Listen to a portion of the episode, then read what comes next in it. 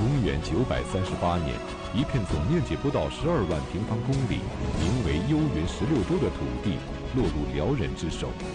然而，就是这么一片说大不大、说小不小的土地，却影响了中原王朝近四百余年的历史。为了收复这片中原故地，宋太宗赵光义不惜打破北宋建立以来与辽国一直保持的和平状态，大举北伐，从而拉开了宋辽两国长达二十余年的战争历史。那么，幽云十六州对于中原王朝究竟有着怎样的特殊意义呢？它又为何会落入辽人之手？在宋辽两国这第一次的正式交锋中，谁又能最先拔得头筹呢？历史高级教师袁腾飞为您带来大型历史系列节目《腾飞五千年·宋朝》，请继续收看第十一集《过气幽云》。上一讲啊，咱们讲宋太宗太平兴国四年，兴兵北伐的太宗皇帝呢，终于消灭了割据在山西的北汉政权，攻克了太原。北汉的这个末代国主刘继元开城投降，到此就标志着自唐末以来战乱频仍、政权割据的时代一去不复返了。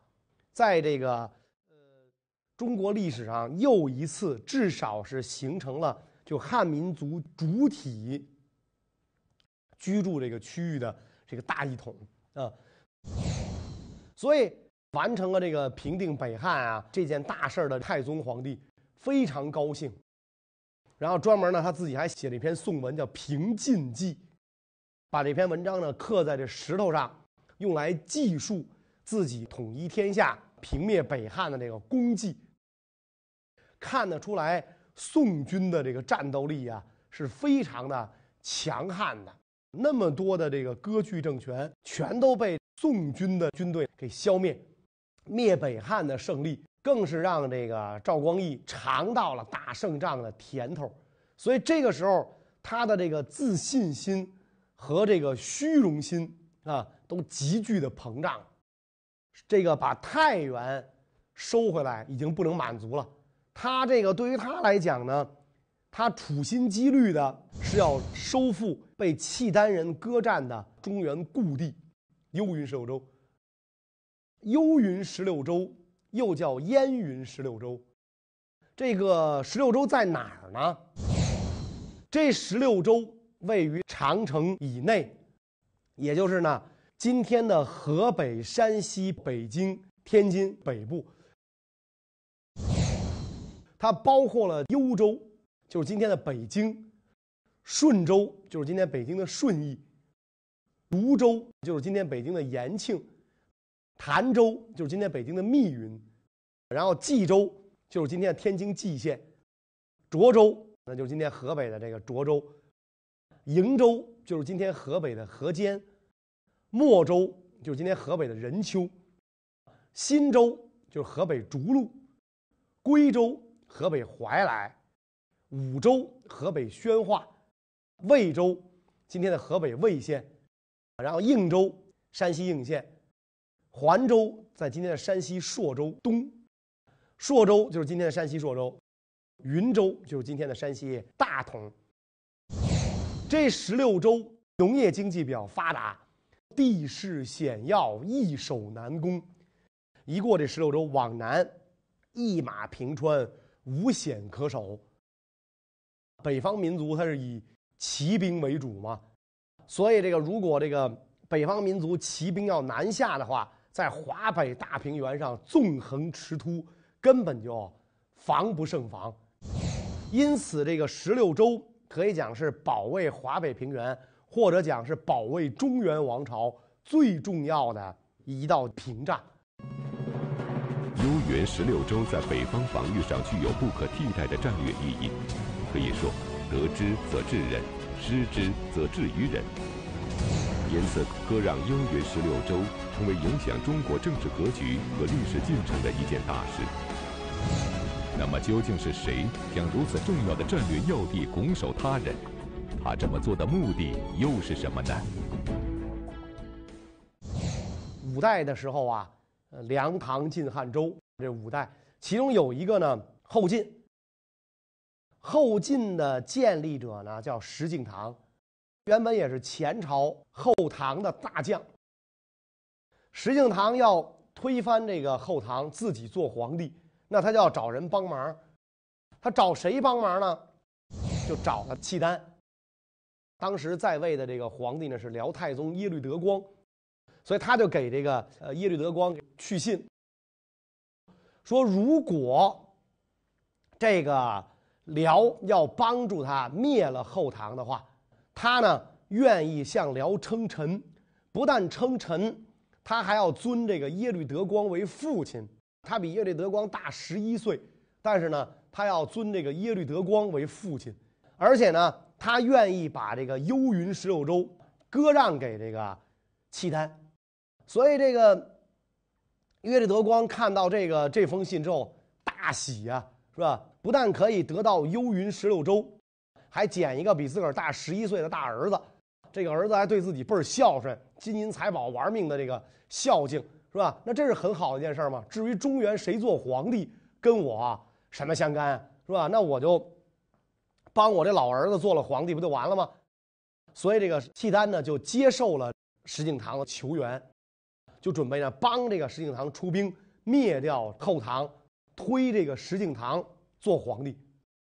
石敬瑭的这种做法。等于就是出卖这个祖宗基业嘛，这是中原王朝历代这个经营的这土地，你要割让给这个契丹啊，所以连底下的这些大将们啊都反对他。你比如像这个刘知远，就后来建立后汉的那个刘知远，就跟石敬瑭讲啊，说咱们对这个契丹称臣呐也就算了，说您非认一个比您小十一岁的人当爹，这这就有点过了。是吧？这个那话没说出来，是吧？您不要脸，我们还得要脸呢，是吧？您愿意当奴才，我们也不愿意当奴下奴啊，是吧？所以这有点过了。说咱们用重金贿赂契丹，给他钱、金银财宝，那咱给了，这就够了，让他帮咱出兵，是吧？说要是割让给他们土地，而且这么重要的这个战略要地，割让给契丹，契丹得到这些个战略要地之后。将来必为中原之患，说这个呢，也是有点太过了啊！您今天这么做，以后您会后悔的，后悔呢，到时候可也来不及了。那可是石敬瑭呢，是这个一心要这个圆自己的皇帝梦，听不进任何劝告，所以呢，他就这个坚持要把这个幽云十六州就是给契丹，只要能契丹帮我出兵夺地位，他甘愿做这个儿皇帝。这个根据辽史的记载，契丹得到了幽云十六州之后，进行了大力的经营。不能州者谓之郡，不能县者谓之城，不能城者谓之堡。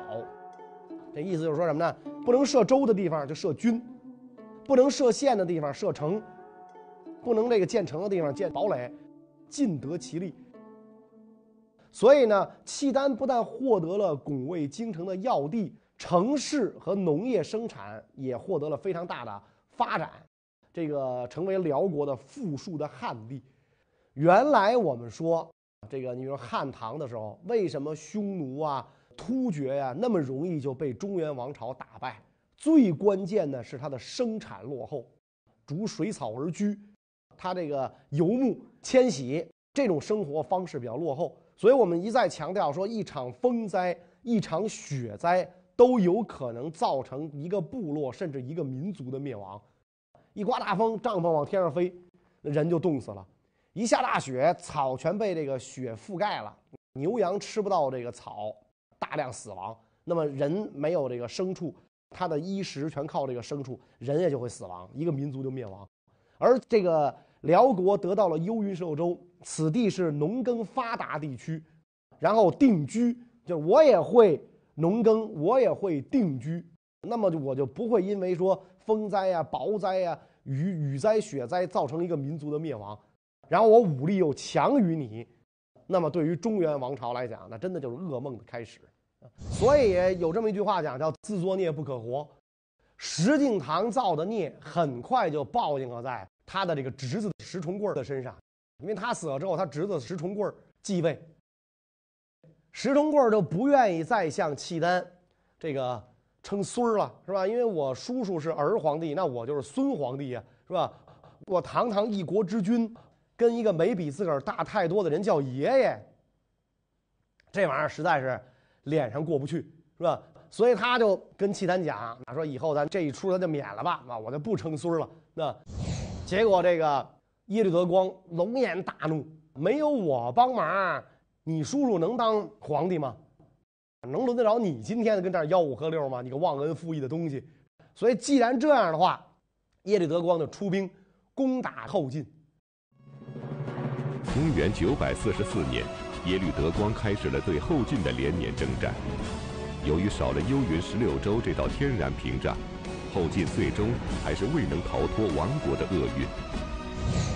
北宋建立以后，宋太祖赵匡胤一直为割让幽云十六州一事耿耿于怀。那么，为了收复这片中原故地，他究竟做了怎样的准备？此次宋太宗赵光义决意举兵北伐，又将面临哪些问题呢？这个宋太祖赵匡胤。他是后唐时代出生的嘛，而且这个赵匡胤本人他又就是这个河北涿州这地方的人，涿州又就在幽云十六州里边，是吧？所以那个亡国丧家之痛，对于这个太祖皇帝来讲，可以说是刻骨铭心呐。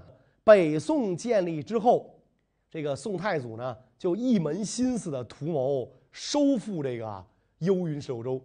而且呢，专门设一个这个封装库，就是攒钱。那会儿主要是攒这个绢帛，就这丝绸。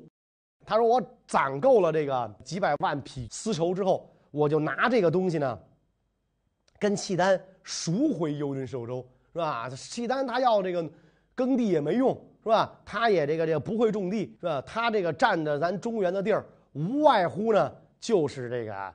想得得点钱嘛，捞点钱嘛啊！所以我把这些钱给他，让他把这个幽云寿州呢还给我。如果他要不干的话，我就用这些东西来招募死士，然后跟契丹决一死战，你跟他干仗。而且他还算过，杀一个契丹人用二十匹绢，契丹十万精兵有两百万匹绢啊，也就足够了。那什么时候我攒够这两百万匹绢？我就对契丹开战，所以可以看得出来，这个收复幽云十六州，也是太祖皇帝的夙愿。只不过因为呢，这个太祖皇帝在位的时候呢，一直是忙于扫清这个各地的割据政权，无暇北顾，所以宋辽之间呢，基本上就保持着这么一种这个互不侵犯这样的一种这个和平状态。等到了这个太宗皇帝继位之后，他急于立下不世之功，好让何朝文武、天下百姓都高看他一眼，别老琢磨他的地位来路不正。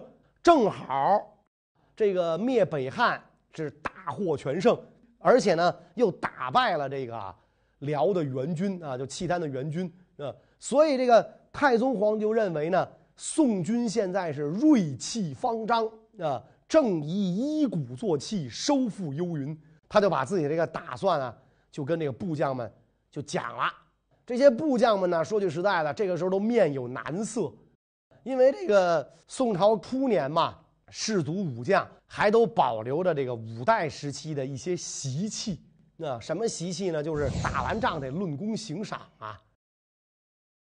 所以大家都不乐意，不乐意再打仗，大家都不乐意。可是皇上正在兴头上啊！皇上本来就这个对武将就不放心，是吧？就老担心这个武将篡权啊、抗命啊。所以将军们一听皇上这么讲，虽然心里不乐意，谁也这个不好意思说，谁也不敢说。赵光义一看呢，你们不反对，那就是同意了。这个时候，殿前都虞侯崔翰为了迎合皇帝的旨意，就站出来说。机不可失，失不再来，是吧？你不能以后再说。趁着大军现在势如破竹，正好一鼓作气收复这个故土，以为太祖皇帝在天之灵，是吧？所以崔汉这一说，就说到这个赵光义心坎里上，心坎上了啊，说到皇上那个心眼里去了。皇上特别高兴，立刻就命令点集兵将，准备呢北上收复这个幽云十六州。其实这个时候啊，就是诸将啊，他除了这个，就是说觉得没得到赏钱啊，吃老兵皮啊，是吧？除了这些原因之外，是吧？这个诸将啊，比皇上冷静的多，因为毕竟皇上不亲自这个上战场，所以这个这些将领们呢都不愿意在这个时候冒险出兵。皇上征调各地的兵马来这个镇州汇集，准备这个北上。啊，好多这个将领呢，就拖三阻四，拖三阻四的就不来，以至于有的这个部队呢就没有按指定的地点到达这个镇州集合。啊，皇上大怒，说这个马上就要出兵打仗了，是吧？将领们啊，士兵啊，竟然敢迟到，啊这个太侮辱朕了啊！你们眼里太没有我这个皇上了，那？凡是迟到的人，全部按军法处置，一律这个按军法处置。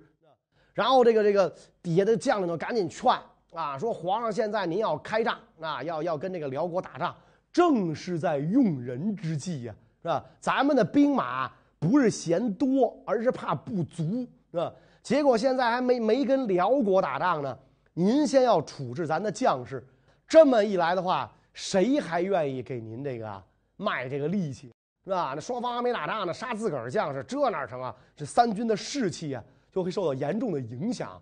太宗皇帝听到这儿啊，这才这个息怒，没有处罚这个迟到的将士。然后大军就开始北上。粮饷不足，士卒疲惫，种种问题都没能动摇宋太宗赵光义北上伐辽的决心。虽然幽云十六州已是辽国领地，但汉人居多。北伐之初，由于汉人守将主动投降。宋军兵不血刃，便拿下了辽国的益州、涿州以及军事要地齐沟关，直奔辽国的南京幽州城。然而，就在此时，辽国的一员猛将拦住了宋军北上的脚步。那么，这员猛将究竟是谁呢？其实啊，辽国呀，当时在位的这个皇帝呢是辽景宗，对于这个幽云十六州早就有防备。他知道宋太宗这个人也许在灭了北汉之后就喜欢捎带手一鼓作气收复幽云啊，所以早有这个防备。所以这个当宋朝大军北上进攻幽州的时候，就下诏让这个北院大王耶律西底率军迎敌。因为这个北院大王耶律西底啊有勇无谋啊，所以让这个宋军弄了个开门红。结果这个这个就是在在幽州之战第一场战斗，就这个大获全胜，还抓了五百多这个辽兵的俘虏，抓抓了五百多俘虏。而耶律西底战败之后，辽国派援军增援前线，来的这员统军大将就不得了了，南院大王耶律斜轸，这个人是智勇双全。耶律斜轸。他知道这个宋朝瞧不起耶律西底，啊，因为耶律西底有勇无谋嘛，所以他就命令自己的士兵，他明明是南院大王，但是他命令自己的部队打着这个北院大王的旗帜南下。宋军呢一看，哟，啊，这个北院大王啊还有这个残兵，所以这是一个邀功请赏的好机会，是吧？这砍一颗脑袋，这这。提回去兵部这个这个这一一验就给钱啊是吧？这就这就是赏金呐！所以宋军一鼓作气就奔着这个耶律斜轸的部队就杀过来了。一打才知道，这支部队不是这个耶律西底的部队是吧？呃，战斗力十分强悍，统军大将有勇有谋，智勇双全，所以宋军就稀里哗啦的就败下来了。但是呢，由于这个宋军兵大，啊，这个二三十万大军。耶律斜轸呢，兵少，所以耶律斜轸虽然取得了小胜，可是呢不敢进一步这个呃进军。那所以呢他就这个屯军在今天北京的清河镇，为这个呃幽州啊就做这个声援，准备以后这个辽国的援军越来越多的时候，加攻这个攻城的这个宋军。那么这个宋太宗一看呢，这个辽军只知道防守，耶律斜轸打胜了之后也没有追击，那就就就觉得没什么了不起的。那一一方面派军队部署抵挡这个呃辽国的援军，另一方面呢加紧进攻这个幽州城。幽州城位于华北平原的最北端，自隋唐时期就是北方的军事重镇、交通中心和商业都会。辽国得到幽云十六州后，更是将此地作为辽国的南京，并对城防工事做了进一步完善。那么，宋军真的能攻下这坚如磐石的幽州城吗？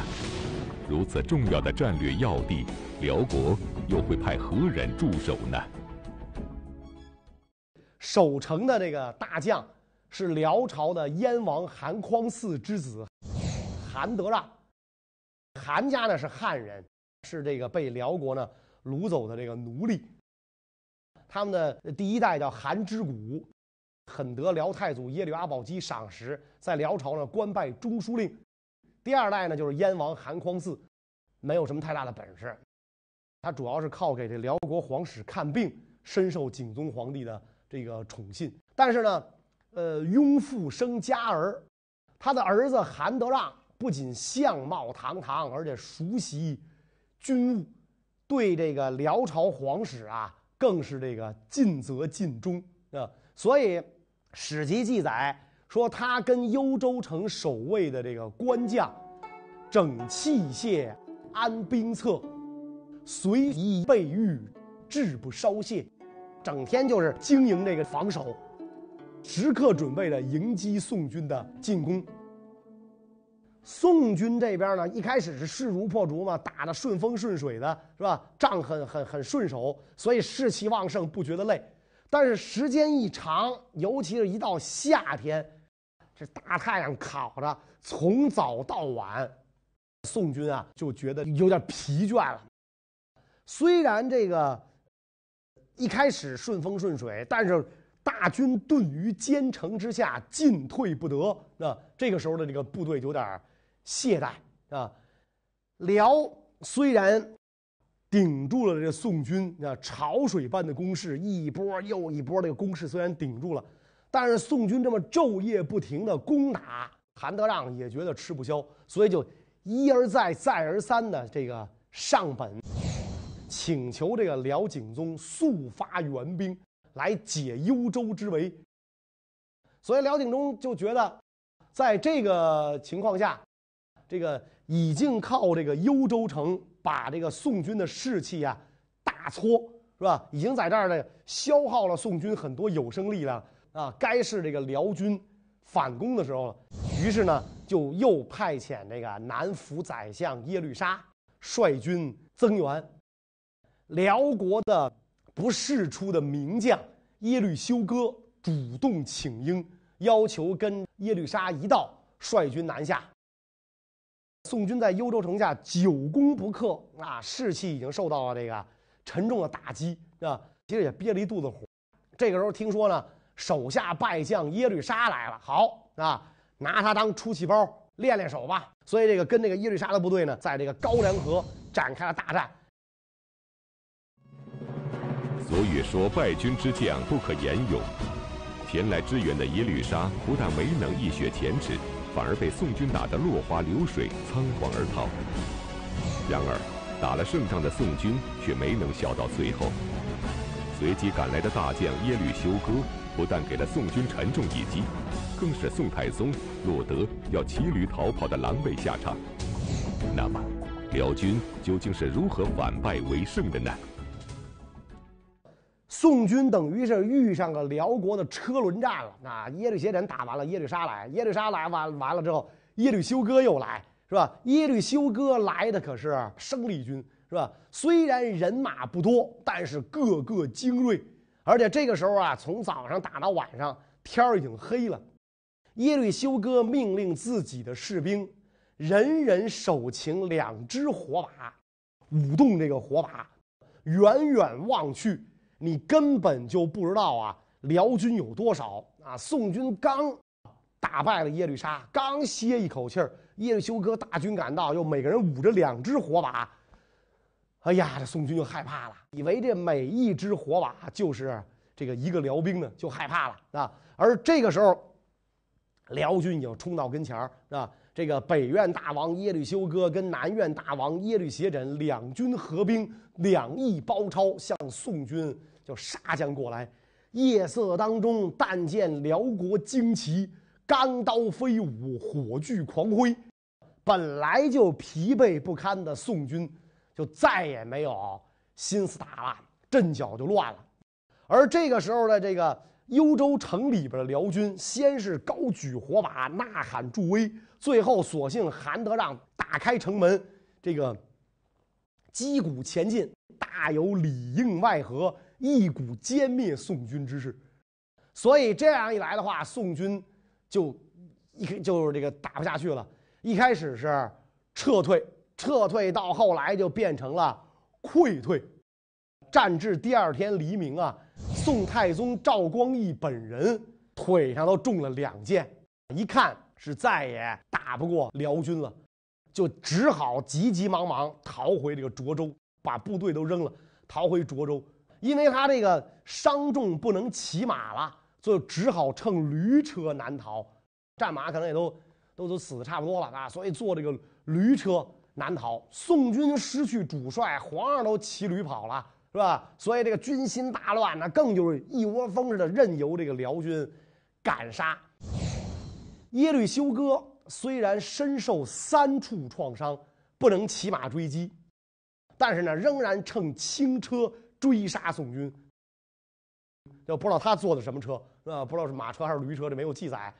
所以一直追到涿州，实在是追不上宋太宗了，这才班师这个回幽州。那宋太宗这驴跑的还挺快，那实在追不上了，才班师。那。已经是惊弓之鸟的太宗皇帝，怕这个辽军继续追击，又绕过了这个涿州，继续这个往南逃，一直逃到涿州南的金台屯这才勒住座驾，其实就是一头驴。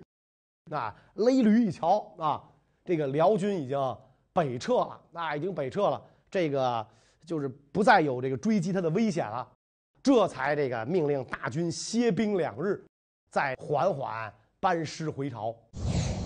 高梁河一战是严重的挫伤了宋军的士气。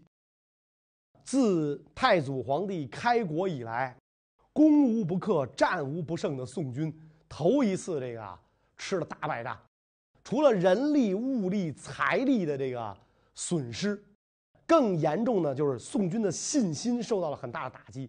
但是，这并没有阻止宋太宗收复幽云故地的决心。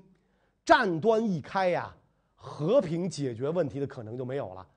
天子一言，更是不能随便收回，是吧？我要收复幽云故地，是吧？我说着玩呢，我不不打算这么干，这是不可能的，更是不能随意的收回。所以宋辽之间的战争才刚刚拉开帷幕而已。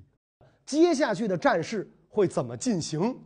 关于这个问题呢，我们下一讲再讲。谢谢大家。